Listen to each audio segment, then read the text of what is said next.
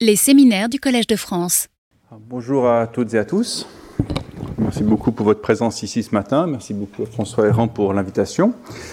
Euh, donc, euh, j'ai proposé un titre euh, probablement beaucoup trop ambitieux. je ne suis pas juriste et je crains que ça s'entende très vite, mais je m'intéresse depuis longtemps, à la fois sur le plan professionnel, puisque j'ai travaillé pour l'UNESCO à Paris et aussi sur le plan de mes centres d'intérêt en termes de recherche. Je m'intéresse depuis longtemps à ce que peuvent ou pourraient faire les organisations internationales, le système des Nations Unies notamment, dans le domaine des politiques migratoires. on sait que c'est un sujet difficile, en général, les États tendent à considérer que l'admission, le traitement, euh, le séjour euh, des étrangers, ça relève de leur souveraineté, ça relève évidemment pas euh, de l'ONU ou d'une autre autorité de nature intergouvernementale, voire supranationale. Donc effectivement, pour l'ONU, c'est toujours difficile, on va voir ça plus en détail, de parler de migration. Mais il y a deux, trois angles d'attaque euh, que parfois l'ONU peut employer. Et un de ces angles d'attaque, c'est précisément euh, les droits de l'homme, les droits humains, les droits fondamentaux, puisqu'évidemment l'ONU est construite euh, sur ce principe-là. Et puisque, évidemment, en principe, et c'est là le, début de mon, de mon, enfin le point de départ de, mon intervention ce matin, les droits de l'homme, par définition, devraient s'appliquer à tout le monde. C'est le sens du concept même de déclaration universelle des droits de l'homme. Euh, donc je vais essayer d'organiser mon propos de la façon suivante. On va peut-être commencer de façon très simple par euh, regarder euh, ce que dit la Déclaration universelle des droits de l'homme ou ce qu'elle ne dit pas surtout euh, à propos euh, des migrants, des migrations, des étrangers, des citoyens. et ensuite, je vais regarder plus en détail ce qu'on appelle le droit international des droits de l'homme, c'est-à-dire la manière dont l'ONU et ses différentes agences, notamment l'Organisation internationale du travail d'abord, puis ensuite le Haut Commissariat aux droits de l'homme, ont élaboré en termes de normes, en termes de standards juridiques, ce qu'elles ont proposé pour protéger les droits des migrants et des travailleurs migrants. Et puis je regarderai euh, les développements récents, euh, notamment euh, j'insisterai sur le fait que de nombreux traités plus récents, comme par exemple le pacte de Marrakech, sur lequel, avec lequel je conclurai, dont certains d'entre vous ont peut-être entendu parler, leur, une manière beaucoup plus, disons, soft, pourrait-on dire, d'aborder la question des droits fondamentaux des migrants. Hein, voilà. Euh, donc peut-être euh, pour commencer, alors je, m'excuse euh, par avance parce que j'ai une présentation un petit peu double. J'ai un, PowerPoint, mais j'ai aussi quelques pages web qui me paraissent utiles de vous montrer. Et donc je jonglerai un petit peu entre les deux, ce qui risque d'être un petit peu mal commode. Mais enfin, je, pense quand même que parfois sur certaines choses, voir la page web originale du document est plus intéressante que de voir mon PowerPoint. Euh, donc euh, peut-être le, point de départ euh, de, mon exposé, c'est justement cette notion que cette tension assez évidente entre la notion de droit universel, droit de l'homme d'une part, et l'application de ces droits aux étrangers. Il suffit malheureusement de suivre l'actualité des migrations pour se rendre compte qu'il y a toute une série de droits fondamentaux qui paraissent souvent niés lorsqu'il s'agit de migrants. ces jours-ci, par exemple, dans la presse, on parle de ces migrants dans la Manche qui avaient appelé les, les, les sauveteurs et qui selon certaines sources, n'auraient pas reçu les secours euh, qu'ils avaient pourtant euh, réclamés. Donc là, il me semble qu'on parle d'un droit fondamental, le droit à la vie, euh, qui, en tout cas, dans une certaine catégorie de situation ou de population, pourrait ne pas être respecté. On peut aussi mentionner, bien sûr, tout ce qui relève, en général, ce qu'on appelle ça la traite des personnes, le trafic des personnes. On parle parfois d'esclavage moderne pour désigner des situations dans lesquelles les individus sont de manière pieds et mains liés à des passeurs, à des exploitants, à des employeurs peu scrupuleux. Là aussi, évidemment, il est assez facile, euh, même sans être juriste, euh, de voir que de nombreux droits fondamentaux euh, sont bafoués. Et puis, d'une façon plus générale, la question du travail euh, des migrants, et en particulier des migrants en situation irrégulière, là aussi soulève un grand nombre de points fondamentaux, plus spécifiques aux droits du travail, mais qui relèvent aussi euh, des droits euh, fondamentaux. Donc on, il est assez aisé d'établir une espèce de, de, constat un peu sombre, un peu pessimiste, qu'on aura peut-être l'occasion de nuancer, mais quand même un petit peu sombre et pessimiste, de l'accès aux droits des migrants. Et donc de ce point de vue-là, la question peut-être plus optimiste qu'on peut se poser, c'est dans un contexte comme celui-ci, de quelle utilité pourrait être, enfin de quelle utilité euh, la Déclaration universelle des droits de l'homme et les droits fondamentaux euh, qui est reconnus euh, pour, en principe, l'ensemble des êtres humains. Donc, la Déclaration universelle des droits de l'homme est ici, c'est extrêmement facile de la trouver sur, Internet, vous la connaissez sans doute toutes et tous. On a quelques articles fondamentaux qu'on peut très brièvement citer, on ne va pas entrer dans les détails, mais l'article 2, disons, établit de façon très basique, de façon très simple, l'universalité de ces droits, mentionnant les questions de race, de couleur, de sexe, de langue, de religion, d'opinion politique de toute autre opinion d'origine nationale. Alors peut-être le terme d'origine nationale est intéressant ici. en principe, effectivement, même s'il y a une certaine ambiguïté, on ne mentionne pas spécifiquement la question du statut de l'étranger ou du migrant versus le statut du national ou du citoyen il est assez clair que euh, ces droits s'étendent euh, à tout le monde. Donc, euh, on ne va pas lister tous les droits, mais il y a quelques points absolument évidents. L'article 14, ici, est au fondement du droit d'asile, bien évidemment. Je ne vais pas revenir dans, dans, les détails. ensuite, on a l'article 16 qui est absolument fondamental, qui établit le droit à la vie de famille. C'est un droit absolument fondamental puisqu'il fonde le droit au regroupement familial. Mais là déjà, on observe tout de suite un petit, un problème, pourrait-on dire, puisque bien évidemment le droit au regroupement familial en général ne s'applique qu'aux migrants en situation régulière, en situation euh, légale. Euh, il y a toute une série de catégories euh, de migrants, à commencer par les sans-papiers qui n'ont pas accès à ce droit. Donc on mesure tout de suite la difficulté. D'un côté, chacun tout le monde a droit à la vie de famille. De l'autre, en fonction de votre statut juridique dans le pays où vous résidez, il est tout à fait possible que, de façon légale et en général assez incontestée, on vous refuse le droit au regroupement euh, familial. L'idée implicite étant d'une certaine manière que si vous souhaitez jouir de votre droit à la vie de famille, vous n'avez qu'à rentrer chez vous d'une certaine manière, là votre famille vous attend et vous aurez accès donc à votre droit à la vie de famille. Donc on voit bien effectivement tout de suite, euh, même sur un droit aussi simple et aussi fondamental, euh, une des ambiguïtés de cette déclaration et de ces différents articles, euh, certains droits euh, semblent d'une certaine manière s'appliquer aux individus dans la mesure où ils restent chez eux. S'ils quittent leur pays, alors effectivement l'accès à ce droit, on l'a vu en détail dans le cadre de l'Union européenne, mais de façon plus générale, de façon plus fondamentale, l'accès à ce droit dépend du statut de la personne dans le pays qui n'est pas le sien. donc effectivement, on voit tout de suite ici une tension assez évidente entre d'un côté le droit fondamentale, universelle, qui devrait s'appliquer à tout le monde, et l'autre, le principe de souveraineté, bien évidemment, la souveraineté de l'État, qui octroie ou pas un statut euh, à, l'étranger, et qui, en fonction de ce statut, lui octroie ou pas la jouissance de certains droits, comme par exemple le droit à la vie de famille. Euh, on pourrait aussi, euh, de façon peut-être un petit peu plus spéculative, mais réfléchir à l'importance euh, totalement, disons, implicite euh, de l'immigration, notamment de l'immigration de travail dans certains autres articles, comme l'article 23 par exemple.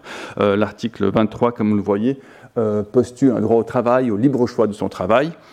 là aussi, il y a une tension assez évidente. il est clair qu'au sein d'un État, un citoyen a le droit au libre choix de son travail, mais si on considère qu'un État, d'une certaine manière, d'une perspective un peu d'économie monde ou d'économie mondialisée, est d'une certaine manière un élément dans un tout plus vaste, qui est une espèce de marché globalisé, euh, de ce point de vue-là, il est possible que l'accès à certains emplois suppose de quitter euh, son pays. Une forme de segmentation euh, globale de l'économie mondiale qui fait que certains emplois sont surreprésentés dans certains pays et d'autres emplois, par exemple moins qualifiés, sont surreprésentés dans d'autres pays. De ce point de vue-là, si on part du principe qu'il y a une espèce de marché global, un marché de l'emploi global, le libre choix de son travail, de son emploi, pourrait impliquer, si on l'interprète de cette manière-là, une forme de mobilité nécessaire. Euh, idem avec l'article 25, euh, qui lui euh, fait écho directement à ce qu'on a entendu tout à l'heure, à savoir le droit à la santé notamment. Et là aussi, c'est un droit très complexe à mettre en œuvre et qui, qui, existe pour le coup, qui justifie par exemple le fait que certaines personnes puissent être protégées au titre de leurs problèmes de santé si ils ne peuvent pas être soignés correctement dans leur pays d'origine. Donc on voit effectivement que la situation des, migrants, elle, est partout et nulle part. Elle n'est jamais explicite lorsqu'on lit la Déclaration universelle des droits de l'homme. En même temps, à chaque fois, on se dit bon ben, euh, pour avoir accès à ce droit, est-ce qu'il ne faudrait quand même pas bouger? Euh, Donc ça crée une tension un petit peu inévitable, et cette tension peut-être est particulièrement claire dans un article sur lequel je vais peut-être passer un tout petit peu plus de temps, qui est l'article 13, qui est le seul article qui, euh, de façon tout à fait explicite, pose un certain nombre de droits en termes de mobilité humaine. Comme vous pouvez le constater, l'article 13.1 postule que vous avez le droit de circuler librement dans l'État où vous résidez, euh, à l'intérieur des frontières donc, donc ça c'est une forme de mobilité interne qui est un droit. Euh, et l'article 13.2, qui est peut-être le plus épineux, postule que vous avez le droit de quitter tout pays, y compris le vôtre. Donc euh, où que vous habitiez, que vous soyez un migrant dans un pays étranger pour vous, ou que vous soyez un citoyen dans votre propre pays, vous avez donc un droit de sortie, un droit fondamental à quitter votre pays. Alors évidemment, c'est précieux, c'est fondamental, mais on peut se poser une question logique et immédiate. sortir de son pays, mais pour aller où? Évidemment, avoir le droit de sortir, mécaniquement, suppose d'avoir le droit d'entrer à quelque part d'autre. Or, vous aurez beau lire dans tous les sens cette déclaration, vous ne trouverez jamais, évidemment, de droit d'entrer dans un autre pays. Donc, je parlais dans, le titre de ma présentation ce matin d'un droit de migrer. Euh, ce droit de migrer, clairement, n'est pas énoncé, mais à minima, me semble-t-il, de façon implicite, euh, il existerait si on est logique et si on considère que le droit de sortie, mécaniquement, ne peut, s'exercer que euh, s'il est complété par un droit d'entrée. Et là, enfin, ça, soulève des problèmes assez complexes, euh, assez, compliqués. Euh, on pourrait imaginer, par exemple, quelqu'un qui vit dans un pays euh, qui le laisse partir. Donc, votre propre État vous laisse quitter votre pays, donc vous jouissez du droit de sortir, mais aucun autre État est disposé à vous accueillir, puisqu'il n'y a pas de droit d'entrée. ce droit d'entrée n'existe pas. Ça relève de la souveraineté de chaque État. Et donc vous auriez le droit de sortir, mais vous n'avez nulle part où aller, donc vous êtes bloqué chez vous. Mais vous ne pouvez pas non plus vous retourner contre votre propre État, puisque votre propre État va vous dire, mais si tu veux partir, vas-y, moi je ne te retiens pas. Mais vous ne pouvez pas non plus vous retourner contre les autres États qui ne vous accueillent pas, puisque les autres États vont vous dire, c'est ma souveraineté, je décide de ne pas t'accueillir. Donc vous êtes complètement bloqué, et dans une situation comme celle-là, euh, il y a une violation de facto de votre droit de sortie, mais il est absolument impossible de déterminer qui est responsable. Euh, on voit très mal qui, quel État serait d'une certaine manière coupable de ne pas avoir respecté votre droit de sortie. Euh, c'est une situation euh, qui certes peut paraître un peu ubuesque dans la réalité. Il est, très probable que la plupart d'entre nous, la plupart des habitants sur Terre, auraient éventuellement un autre pays où aller s'ils souhaitent quitter leur pays. D'un autre côté, c'est quand même pas impossible d'envisager des situations de ce genre avec toute l'extrême complexité euh, que cela pose. Donc il y a plusieurs manières d'interpréter euh, cette situation. Euh, sur le plan strictement de la coopération internationale, il me semble que ça impliquerait que les États devraient à tout bout de champ, à tout moment, s'assurer que les habitants qui sont chez eux aient au moins un autre pays où aller. Donc de cette manière, il faudrait assurer ce qui à mes yeux n'existe pas vraiment, mais il faudrait assurer, chaque État devrait s'assurer d'une certaine manière qu'il y a un autre État quelque part prêt à accueillir ses propres citoyens qui souhaiteraient partir. Euh, à minima, c'est une forme de coopération dans le domaine des politiques migratoires qui paraît indispensable si vraiment on veut, de façon euh, significative, donner accès aux gens à ce droit de sortie. Sinon, en termes d'interprétation de ce droit, euh, il y a plusieurs manières de, voir ça. On peut voir ça comme d'une certaine manière une forme de, raisonnement illogique ou de forme de raisonnement qui s'est arrêté au milieu du, guet, d'une certaine manière. On, conçoit l'importance fondamentale euh, de la mobilité, on conçoit l'importance de quitter euh, son pays, mais on s'arrête devant l'obstacle suivant, qui est celui donc de proclamer un droit à aller quelque part. Alors bien sûr, ce droit à aller quelque part existe dans l'article 14, mais exclusivement dans les cas de persécution. L'article 13 est beaucoup plus général. Il postule que vous avez le droit de quitter votre pays, peu importe euh, les raisons pour lesquelles vous souhaitez le quitter. Vous pouvez être persécuté ou pas. Vous avez le droit de quitter votre pays simplement parce que c'est votre bon plaisir de quitter votre pays. Mais là, évidemment, euh, vous n'entrez pas euh, dans l'article 14 et vous n'avez pas donc le droit de demander l'asile si vous partez juste pour votre bon plaisir.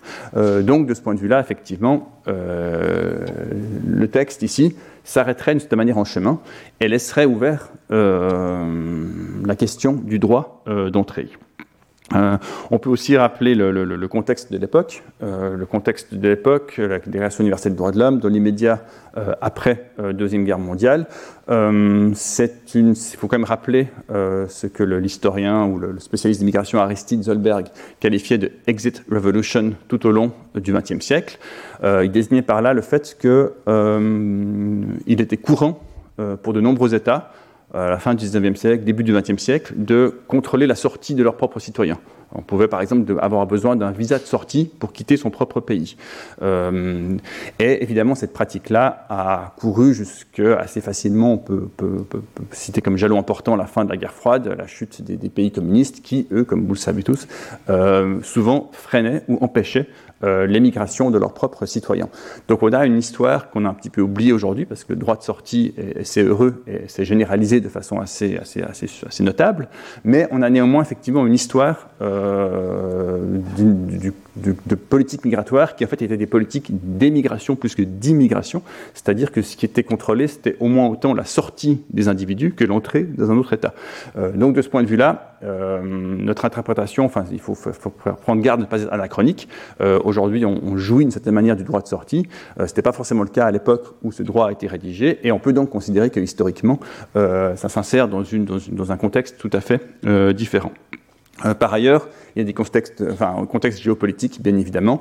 Euh, Déclaration universelle des droits de l'homme, euh, tout au début de la guerre froide, il y avait déjà effectivement d'une certaine manière des craintes sur la mobilité est-ouest, etc. Donc, une manière aussi, d'une certaine manière, d'insister sur cette liberté de sortie dans un contexte est-ouest où elle allait devenir effectivement un, un marqueur de l'opposition entre les, entre les deux camps. Euh, donc effectivement, il y a toute une série de facteurs qu'on peut, mettre en avant, mais il y a aussi peut-être un, facteur plus fondamental. Euh, beaucoup de théoriciens euh, vous expliqueront que le droit de sortie est fondamental à l'état de droit tout court. C'est-à-dire que lorsque vous êtes dans un pays, vous acceptez implicitement une forme de contrat social, vous acceptez d'être gouverné par un État, avec tous les droits et les devoirs que ça implique, mais comme tout contrat, vous êtes libre de démissionner d'une certaine manière. Vous êtes libre de dire ça ne me convient pas, euh, je pars. Euh, si vous êtes obligé de vivre sur les termes de ce contrat, c'est plus un contrat, euh, c'est plus ce que vous êtes, ça devient la contrainte. Et même un État démocratique ne peut pas obliger ses citoyens à dire reste, chez, reste ici, tu es super bien ici, euh, tu es une démocratie, euh, tu n'as pas le droit de partir. Ça devient à ce moment-là plus une démocratie. donc effectivement, la condition sine qua non pour vivre dans un État de droit ou d'une démocratie, c'est que chaque individu ait envie d'y vivre et y reste de par sa propre volonté et puisse partir le cas échéant. Donc évidemment, beaucoup de gens vous argueront que le droit de sortie est fondamental. Sans droit de sortie, vous n'avez simplement pas d'état de droit envisageable, pas d'état de, de droit possible. Et donc, évidemment, le droit de sortie a toute sa place dans la Déclaration universelle des droits de l'homme.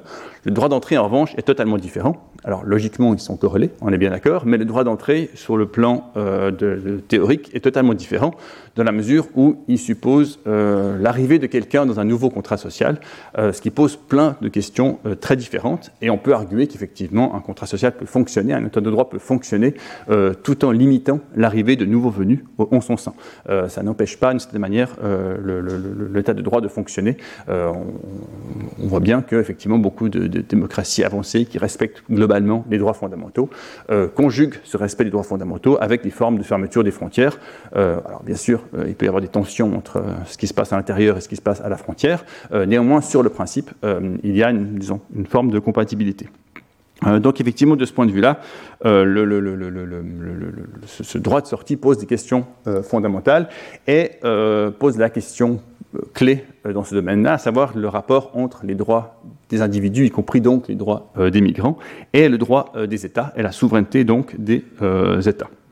alors ici, je peux très brièvement peut-être, excusez-moi, remontrer ici deux, graphiques intéressants qui montrent d'une certaine manière un peu l'ironie de l'histoire.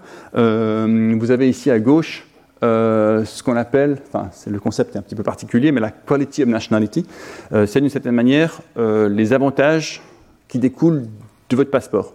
Euh, l'idée est assez simple, euh, c'est qu'en fonction du passeport qui est le vôtre, euh, en fonction du pays dans lequel vous êtes né et vous vivez, vous avez un certain nombre d'avantages fondamentaux, en termes d'état social par exemple, en termes de respect des droits fondamentaux, etc. Et vous constatez sans surprise que les pays occidentaux, et en particulier l'Europe, s'accompagnent d'une valeur élevée de la nationalité. C'est-à-dire, effectivement, le simple fait d'avoir un passeport européen vous met déjà, à l'échelle de la planète, dans une situation relativement euh, enviable. Euh, d'autres régions du monde sont évidemment beaucoup moins bien euh, loties. C'est toutes celles qui sont en rouge clair ou en rouge foncé. Donc on voit à peu près l'idée. l'idée, effectivement, c'est quelle est la valeur de votre, votre passeport, à quoi, à quel droit, à quel bien-être minimal vous donne droit votre passeport. Et à droite, euh, vous avez la puissance de votre passeport euh, en termes de, notamment de mobilité et de visa. Euh, le calcul ici, c'est de savoir, avec votre passeport, où vous pouvez aller. avec ou sans visa, avec quelle difficulté d'obtenir le visa, etc. Donc, de cette manière, c'est la, la, figure de droite, c'est votre capacité à sortir de votre pays.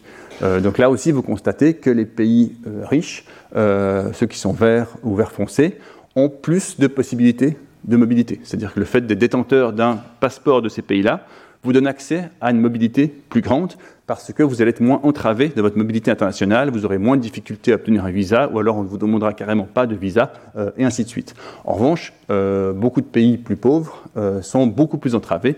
On constate qu'ils sont beaucoup plus clairs, ce qui signifie que leurs ressortissants ont toutes les peines du monde à sortir légalement de leur pays. Leur passeport vaut moins, entre guillemets, il est moins puissant, powerful, comme le dit le titre de la, de la figure etc. Et euh, vous constatez que les deux graphiques, enfin les deux cartes, grosso modo, se superposent, euh, ce qui signifie concrètement que plus vous êtes bien chez vous, plus vous avez le droit de sortir. Euh, en revanche, moins vous êtes bien chez vous, moins vous avez le droit de sortir.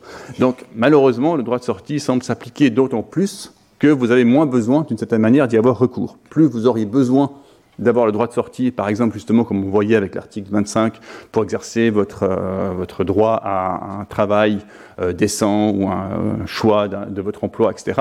Euh, plus vous, moins vous avez besoin de cette mobilité, plus vous l'avez d'une certaine manière, et ceux qui, d'une certaine manière, sont moins bien lotis ont, moins, ont plus de difficultés à quitter leur pays. Donc effectivement, une situation un petit peu, disons, paradoxale, euh, dans la mesure où ce droit de sortie euh, semble être très, inégalement réparti. Euh, tous les citoyens du monde ont en principe ce droit de sortie. en pratique, quand on regarde les modalités avec lesquelles, par lesquelles ils pourraient concrètement exercer ce droit de sortie, on constate que euh, ce, droit de sortie est très inégalement réparti. Pour certains, c'est facile de quitter leur pays. Pour d'autres, c'est beaucoup plus euh, difficile.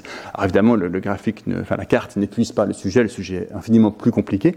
Mais néanmoins, ça donne une tendance lourde, euh, à savoir qu'effectivement, plus votre, votre, votre passeport vous donne accès à des droits, plus il vous donne aussi le droit de partir. alors d'un côté, c'est pas surprenant, puisque tous les droits viennent ensemble, d'un point de vue. Mais évidemment, le désavantage, c'est pour ceux qui ont un passeport faible. Euh, qui ont à la fois moins de droits chez eux et moins de droits de quitter leur propre pays. Euh, donc effectivement, euh, ça nous fait penser effectivement ce droit de, sortie nous montre très clairement cette tension entre les droits des individus et la souveraineté des États. Et on pense évidemment, alors il y a toute une, très longue littérature, souvent extrêmement complexe sur, le sujet, mais on pense à ce célèbre concept d'Anna Arendt, le droit d'avoir des droits. Évidemment, c'est généralement ce, ce concept-là sur lequel qui est souvent le plus souvent cité lorsqu'on aborde cette question-là. Anna Arendt, comme vous le savez sans doute, était assez euh, sceptique par rapport à l'émergence des droits de l'homme dans les années 50. Euh, se penchait notamment sur les apatrides, qui étaient très nombreux à l'époque, les réfugiés aussi, et elle disait, mais c'est bien beau d'avoir des droits universels, mais le problème c'est que ces droits universels vous sont garantis par un État singulier, spécifique, particulier, et en conséquence, euh, d'une certaine manière, la question des personnes qui ne vivent pas dans leur propre État est très compliquée, puisque ces gens-là doivent demander à un État qui n'est pas le leur de leur garantir des droits euh, fondamentaux, avec le risque évident que l'État en question dise euh, oui, bien sûr, mais les droits fondamentaux, c'est pour nos citoyens, c'est pas pour les étrangers. Euh, et donc, d'un certain point de vue, ces étrangers se retrouvent dans une situation compliquée, puisqu'ils peuvent réclamer leurs propres droits dans leur propre pays, mais comme ils n'y habitent pas, ça n'avance pas beaucoup les choses, et ils peuvent difficilement réclamer les, droits fondamentaux dans le pays où ils habitent, puisqu'ils ne sont pas citoyens. Donc en fait, euh, avant de parler de droit universel, il faut, se poser la question est-ce que j'ai des droits à avoir des droits euh, universels? Et sa réponse était assez pessimiste, euh, à savoir que tant qu'on confie le, travail de garantir les droits à des États particuliers, ceux-ci risquent toujours de favoriser leurs propres citoyens au détriment des étrangers, et donc d'annuler par là même le caractère universel des droits fondamentaux. Alors c'est particulièrement évident aujourd'hui quand on regarde par exemple la situation euh, des sans-papiers. Il est presque impossible euh, pour un sans-papier d'exiger euh, des droits de la part d'un État qui ne veut pas qu'il soit sur le territoire. On est dans des situations extrêmement compliquées. alors on verra par la suite, il y a pas mal de mécanismes qui jusqu'à un certain stade permettent malgré tout à ces individus de réclamer des droits, combien même l'acteur principal qui devrait respecter leurs droits ne souhaiterait pas les voir présents, euh, mais on a tout de même des situations très compliquées. Il est presque impossible, par exemple, en pratique, euh, d'expulser de force euh, une personne qui n'a pas le droit de séjour, tout en respectant pleinement ses droits fondamentaux. Enfin, on voit bien tout de suite les situations de, violence et que, cela, que cela implique, et l'extrême difficulté qu'il y a à, disons, concilier d'un côté le, traitement souverain d'un individu euh, qui peut être expulsé parce que l'État veut l'expulser, c'est son droit, euh, et le respect des droits fondamentaux de cette personne euh, en question. Bien, donc ça c'était effectivement pour juste introduire un peu le, propos et euh, mettre en exergue cette tension assez classique, assez évidente entre les droits fondamentaux et la souveraineté des États, avec ce paradoxe qu'un État souverain doit, un État souverain en particulier doit garantir des droits universels. Alors on peut ensuite regarder un peu plus en détail ce, ce, qu'il est advenu de tous ces droits euh, fondamentaux. Je reviens ici. Et ici, euh, euh, l'autre page que j'aimerais vous montrer, c'est une page du Haut Commissariat des Nations Unies pour les droits de l'homme, donc un organe de l'ONU basé à Genève, qui vous présente d'une certaine manière ce qu'on appelle le droit international des droits de l'homme, c'est-à-dire un ensemble de conventions euh, qui, euh, d'une façon générale, ont été conçus pour euh, interpréter plus précisément les droits fondamentaux, puisqu'on a vu que la Déclaration universelle des droits de l'homme est très, très, manière très sommaire, elle énonce des droits, mais sans préciser concrètement ce, comment ils doivent être mis en œuvre.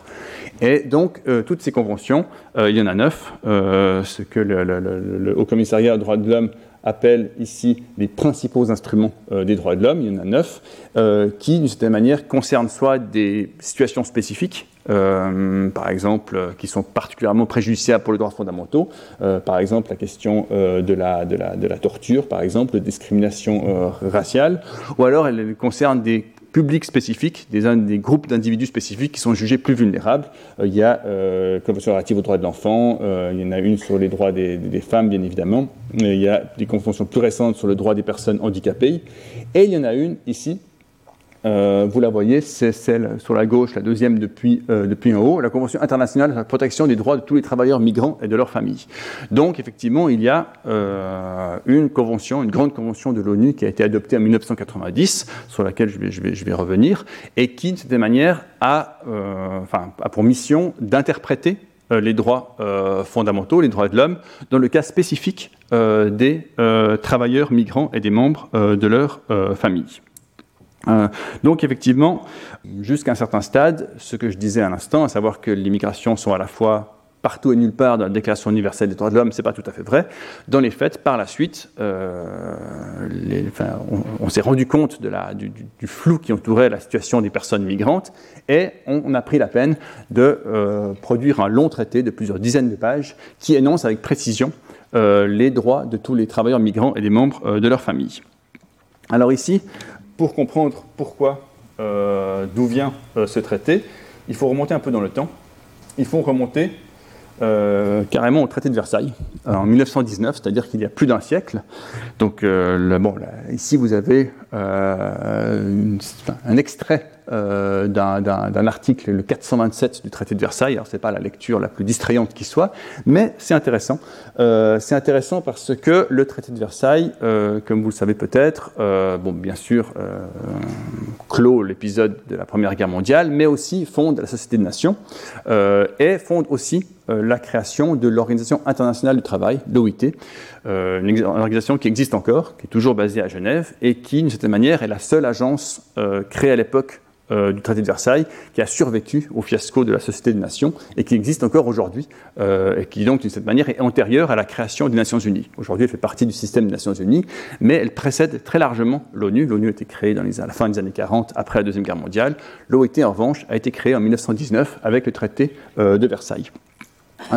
donc, que dit notamment cet article 427 Il est intéressant de voir le tout début, euh, qui, euh, de façon assez, disons, euh, intéressante, reconnaissent que le bien-être physique, moral intellectuel des travailleurs salariés est d'une importance essentielle au point de vue international. Donc l'idée ici est, assez simple, mais elle est assez porteuse. elle consiste à dire que la paix, c'est bien sûr une question de géopolitique, c'est une question de diplomatie, c'est la, question qui occupe la société des nations. Les États doivent discuter, s'entendre et prévenir le conflit. Ils échoueront, comme chacun sait, avec la société des nations. Mais la paix, c'est pas seulement ça, c'est aussi, de cette manière, euh, liées au bien-être euh, des individus, au bien-être physique, moral, intellectuel des travailleurs. Euh, c'est-à-dire que d'une certaine manière, il faut que chacun ait un travail, un salaire, une vie décente. et cette situation-là évitera les conflits, les ressentiments, la haine du voisin, les, les, nationalismes, etc. et contribuera donc à la paix, de la même manière que les accords géopolitiques ou diplomatiques entre États peuvent aussi prévenir les conflits. Donc, l'OIT est créé dans cette perspective-là. L'idée, c'est d'avoir d'une certaine manière une forme de paix sociale qui accompagne la paix géopolitique, la paix politique entre États. Et il y a toute une série de principes fondamentaux euh, l'article 8 dans, le texte de droit, droite est particulièrement important. Euh, les règles édictées dans chaque pays au sujet des conditions de travail devront assurer un traitement économique équitable à tous les travailleurs résidant légalement dans le pays. Euh, donc là, de façon déjà assez explicite, se pose la question des travailleurs migrants. donc c'est important de le rappeler. En 1919, on sort d'une période qu'on appelle parfois la première mondialisation, fin du 19e siècle, à partir de 1880 approximativement, jusqu'à la Première Guerre mondiale, jusqu'en 1914, période de très forte mobilité, notamment vers le Nouveau Monde, euh, période d'échanges internationaux euh, très important. Et donc, de ce point de vue, la question des migrations, et notamment de l'impact des migrations de travail, est déjà une question extrêmement euh, importante. donc, ça, ça, invite à nuancer ce qu'on entend parfois dire aujourd'hui, l'immigration serait d'une certaine manière une des caractéristiques de notre époque. Oui et non. Il y a un siècle déjà, les rédacteurs du traité de Versailles savaient déjà euh, que l'immigration de travail pouvait poser un certain nombre de problèmes. Et euh, le principe, le, sous-jacent à cet article 8, c'est euh, cette idée donc d'égalité entre travailleurs nationaux et travailleurs étrangers, puisque évidemment les mots résidant légalement dans le pays sous-entend qu'il puisse s'agir d'étrangers, mais ces étrangers, s'ils résident légalement dans le pays, devraient avoir accès aux mêmes conditions de travail et au même traitement que les, que les nationaux. Alors pour comprendre d'où vient cette idée, il faut savoir que l'OIT, en tant qu'organisation internationale du travail, est une organisation, organisation qu'on qualifie à l'ONU de tripartite. Alors juste pour expliquer ce que c'est, euh, la plupart des agences de l'ONU sont des organisations intergouvernementales, c'est-à-dire que ce sont les États qui décident. Euh, les États sont membres de l'organisation, euh, financent et prennent les décisions. L'OIT est un petit peu différent, a une, organisation tripartite dans laquelle les États sont représentés, mais les syndicats et les associations d'employeurs sont également euh, représentés. C'est ce qui fait l'originalité de cette organisation, c'est cohérent par rapport à son mandat de protection euh, des, des, travailleurs, et euh, ça fait écho donc à un très vieux sujet de réflexion pour les syndicats, ce qu'on pourrait appeler le dumping, c'est-à-dire le fait que l'immigration de travail souvent s'accompagne d'une mise en concurrence des migrants et des nationaux, mise en concurrence qui est euh, négative, euh, nuisible pour l'ensemble des travailleurs, puisqu'évidemment les employeurs jouent sur cette concurrence pour affaiblir euh, le bien-être des travailleurs nationaux. C'est un sujet qui a traversé le siècle sans être, sans, être, profondément modifié et qui était déjà tout à fait clair dans la tête des rédacteurs du traité de Versailles, qui répondent en disant ben, en fait, la solution la plus simple, c'est de garantir l'égalité de traitement. Si vous garantissez l'égalité de traitement, il n'y a plus de concurrence en théorie possible entre nationaux et étrangers. Donc vous avez effectivement cette idée très ancienne euh, qui date d'il y a bien longtemps et qui effectivement nous invite effectivement à voir que ces questions-là sont des questions très anciennes auxquelles les États et d'autres acteurs comme les syndicats ont répondu, euh, y compris dans des documents importants comme le traité de Versailles, il y a déjà euh, plus d'un siècle. donc ensuite, l'OIT reçoit donc ce mandat euh, de protection des travailleurs étrangers, migrants, y compris lorsqu'ils sont dans un pays autre euh, que le leur. Et euh, c'est le principe des organisations, une fois que vous leur donnez ce mandat, eh ben, elles vont continuer d'une certaine manière à le mettre en œuvre d'une manière ou d'une autre. on peut notamment citer deux des... c'est une copie du site web du ILO, International Labour Office, l'OIT, l'Organisation internationale du travail, euh, avec les deux principales conventions de l'OIT euh, sur le sujet. Euh, et donc, euh, vous constatez qu'effectivement, bon, il y en a deux, une de 1949 et une de 1975. Euh, vous avez ici un certain nombre de, principes fondamentaux qui sont, qui sont, qui sont énoncés. vous avez donc cette égalité de traitement, vous avez la question des droits sociaux, vous avez la question du regroupement familial, vous avez la question, la question du transfert d'argent. C'est un sujet tout à fait actuel, mais l'argent que les migrants envoient dans leur pays d'origine, le fait qu'ils doivent avoir le droit d'envoyer ces sommes d'argent, la question de l'éducation des enfants. Et puis, il y a des points qui restent extrêmement euh, d'actualité. Euh, la capacité de, enfin, le droit de se syndiquer, par exemple, c'est un enjeu majeur dans un très grand nombre de pays. Euh, l'accès des, des, travailleurs étrangers aux syndicats et à la protection accordée par les syndicats euh, n'est pas, pas partout garanti, euh, loin de là. Euh, pareil avec la confiscation des documents d'identité. ça aussi, c'est quelque chose dont on a abondamment parlé, notamment enfin, en cette période où le Qatar fait, fait l'objet de beaucoup d'attention. Les travailleurs migrants dans ce pays, très souvent, effectivement, se voient confisquer leurs documents d'identité, ce qui les prive d'un droit fondamental, le droit de sortie, précisément, comme, comme, comme on l'a vu. Et puis, ça leur prive effectivement de toute une série d'autres droits fondamentaux. Donc effectivement, l'OIT a euh, très tôt énoncé euh, ces droits-là. Euh, il n'y a pas eu de convention depuis 1975, mais il y a eu d'autres travaux intéressants. c'est un petit peu au dehors de mon sujet, mais par exemple en 2011, il n'y a pas si longtemps, il y a une dizaine d'années, l'OIT a adopté une convention sur les travailleuses et travailleurs domestiques. alors, ce n'est pas spécifiquement sur les migrants, sur les travailleurs migrants, mais c'est sur le travail domestique. Et effectivement, dans un très grand nombre de pays du monde, le travail domestique est un secteur où les travailleurs étrangers sont surreprésentés. Et ça a été largement considéré comme une assez grande avancée, le fait d'établir des standards euh, dans des secteurs qui, même dans les, pays les plus avancés, sont souvent très peu, euh, très peu régulés. Et dans les faits, effectivement, c'est un traité qui, même s'il n'est pas spécifique aux migrations, concerne largement les travailleurs euh, migrants. et donc, concrètement, je rebascule. Vous avez ici, donc toujours sur le site du Haut Commissariat des droits de l'homme, le texte de la Convention. Alors, euh, ce qui s'est passé, c'est qu'à un moment donné, alors là c'est toute une histoire un petit peu compliquée, mais euh, l'ONU a décidé de reprendre d'une certaine manière le travail de l'OIT pour en faire une convention de droits de l'homme et non pas de convention du droit du travail. Euh, alors c'est une, distinction, disons, un petit peu pas forcément évidente au premier abord, mais l'ONU, de cette manière, a choisi de transformer les, outils un peu techniques de l'OIT en une grande convention des, droits, euh, des droits de l'homme et a adopté en 1990 euh, cette convention. et peut-être, alors bon, je ne vais pas vous la lire parce qu'elle est extrêmement longue, mais vous avez un point, un point important, notamment la troisième partie. Alors je vais juste mentionner le titre de la troisième et de la quatrième partie. La troisième partie s'intitule donc Les droits de l'homme de tous les travailleurs migrants et des membres de leur famille. c'est donc, alors vous avez une longue liste d'articles qui détaillent tous ces droits. Et la quatrième partie s'intitule Autres droits des travailleurs migrants et des membres de la famille qui sont pour vous de documents ou en situation irrégulière. Ce qui. Euh, régulière, pardon. Ce qui, euh, logiquement, euh, conduit à penser que la partie 3 qui précède concerne tous les migrants, y compris ceux qui sont en situation irrégulière.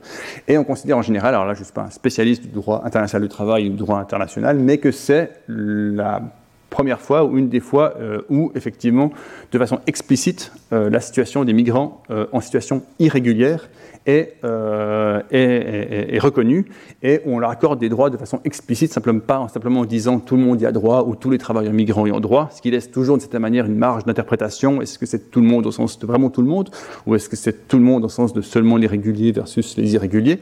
Là, de façon explicite, la rédaction du texte permet de clarifier ce point et d'expliciter le fait que, y compris les migrants en, situation irrégulière, sont concernés par cette convention, même s'ils n'ont droit qu'aux droits de la troisième partie et pas à ceux qui sont dans la quatrième partie, qui sont des droits euh, supplémentaires pour ceux, de cette manière, qui sont en situation euh, régulière.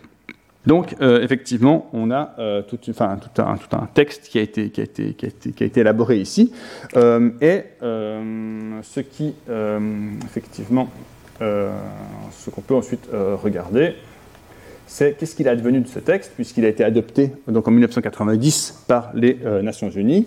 Et ensuite, alors c'est le principe avec le droit international, avec ses conventions, c'est-à-dire que l'ONU adopte le texte, en général l'Assemblée générale, euh, et ensuite ce sont aux États euh, de le ratifier, comme on dit, c'est-à-dire de transformer ce texte, enfin c'est-à-dire de, le ratifier par le Parlement, et donc de faire que ce texte, par la ratification, s'applique sur leur propre territoire. Et là, malheureusement, comme vous pouvez peut-être s'y attendre, euh, on constate que euh, la plupart des États n'ont pas ratifié cette euh, convention. Les États orange ont pris no action, comme on dit pudiquement à l'ONU, c'est-à-dire qu'en fait, elles ne veulent pas ratifier cette, cette convention. Et vous constatez que, d'un certain point de vue, cette convention est une convention des pays d'émigration principalement, c'est-à-dire des pays d'origine des migrants. Alors, il y aurait beaucoup de choses à dire. Euh, quand on regarde la manière dont s'est déroulées les négociations en amont de ce texte, euh, on voit que ce sont des pays comme le Mexique, euh, le Maroc et les Philippines qui ont joué un rôle clé. et ces pays, d'une certaine manière, avaient évidemment un, objectif politique.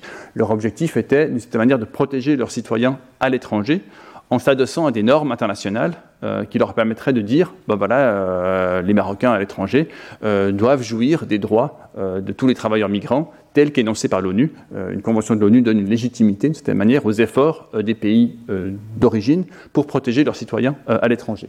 Et les Philippines, le Maroc et le Mexique ont pour point commun d'avoir des grandes diasporas, c'est-à-dire des grandes communautés de, personnes qui travaillent, enfin de, citoyens qui travaillent en dehors de leur pays. Et évidemment, c'est très difficile de protéger ces individus, puisque ces individus vivent dans un autre pays et dépendent donc de l'État où ils habitent. de ce point de vue-là, leur objectif, avec une convention de l'ONU, était de disposer d'un texte universel, euh, avec une forte légitimité liée justement à son statut de, convention internationale de l'ONU, qui aurait, aurait permis de faire la pression, ou de mettre la pression euh, sur les pays de euh, destination. Dans les faits, ces pays-là ont très rapidement ratifié la convention. plusieurs États africains l'ont aussi fait, mais les pays d'immigration n'ont jamais suivi. Les pays d'immigration, de cette manière, ont, comme je le disais au début de ma présentation, clairement exprimé l'idée que ce qui relève euh, du traitement des travailleurs migrants, c'est leur travail, c'est leur travail d'État souverain, ce n'est pas le travail de l'ONU d'édicter des normes dans ce domaine-là.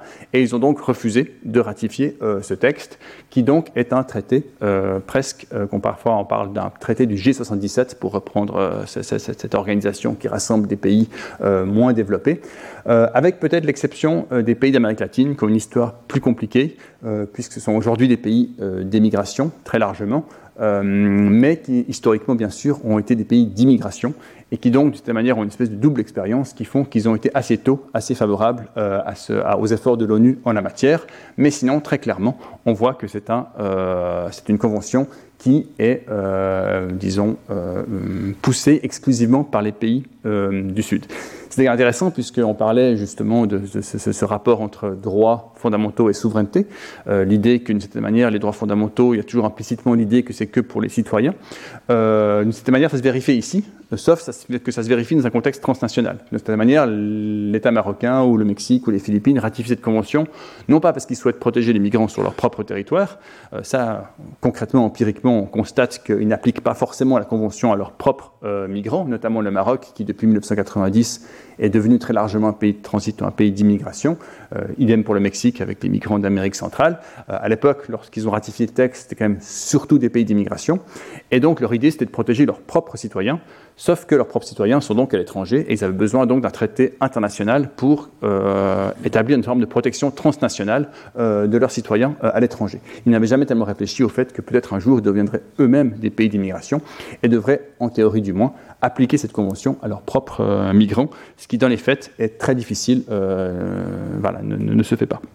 Euh, donc, néanmoins, cette situation-là est relativement, disons, étonnante pour plusieurs raisons.